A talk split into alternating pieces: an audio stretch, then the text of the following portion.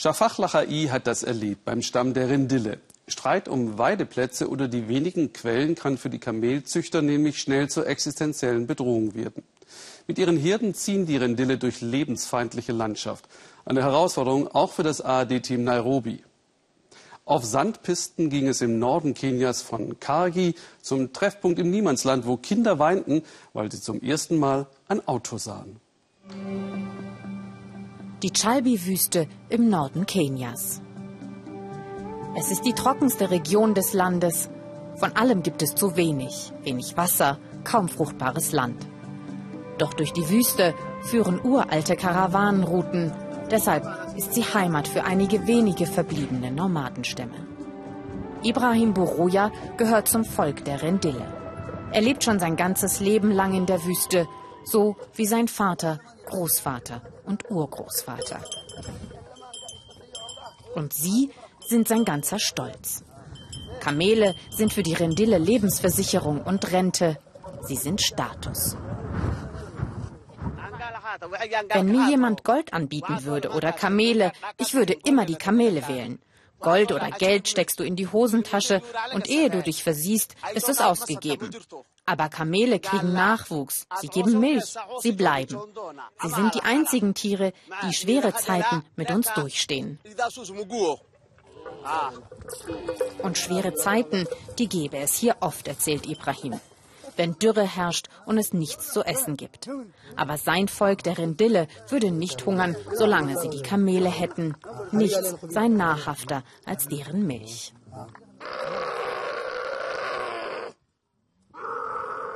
Und dann wird ein ganz besonderer Lebenssaft angezapft.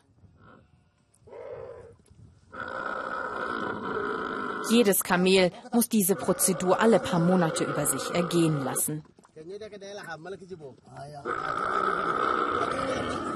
Am Ende überstehen sie es aber alle.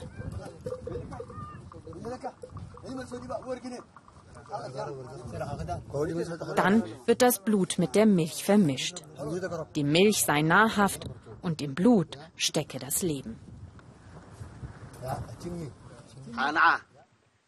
Das ist unser Hauptnahrungsmittel. Mehr brauchen wir nicht. Es hält uns stundenlang satt. Und die Milch ist wie Medizin. Ärzte aus eurem Land benutzen doch auch Medizin, die von Pflanzen stammt.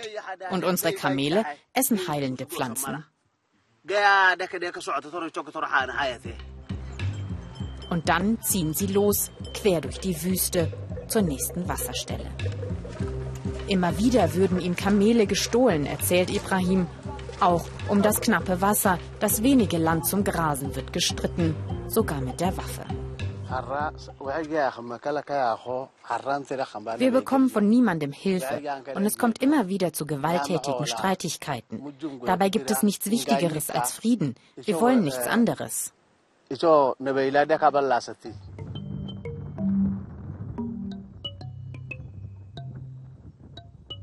15 Tage kommen die Tiere ohne Wasser aus. Aber wenn sie es dann endlich riechen, gibt's kein Halten mehr.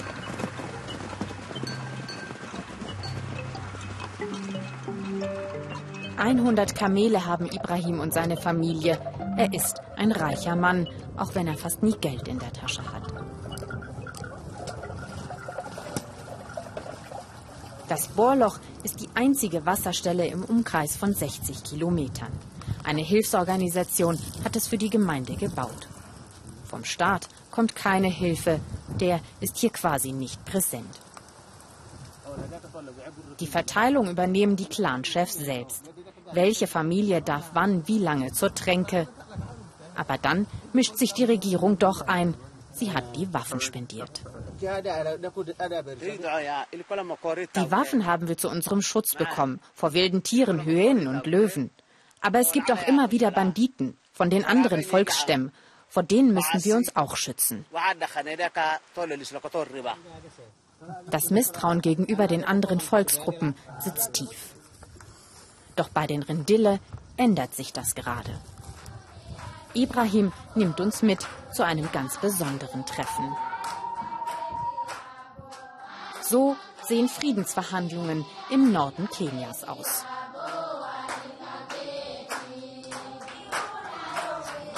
Ibrahim übergibt einer Familie vom Gabra-Stamm, eigentlich Erzfeinde der Rendille, eine Ziege.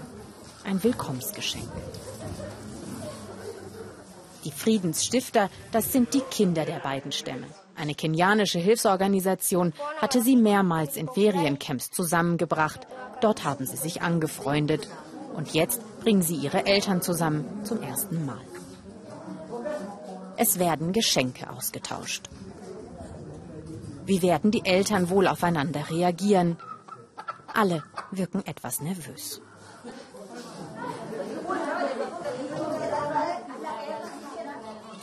Einige Rendile-Familien nehmen die Gäste vom anderen Volksstamm sogar bei sich zu Hause auf. Die Begrüßung ist herzlich, die erste Hürde genommen. Im Haus führen bei den Rendille die Frauen das Regiment.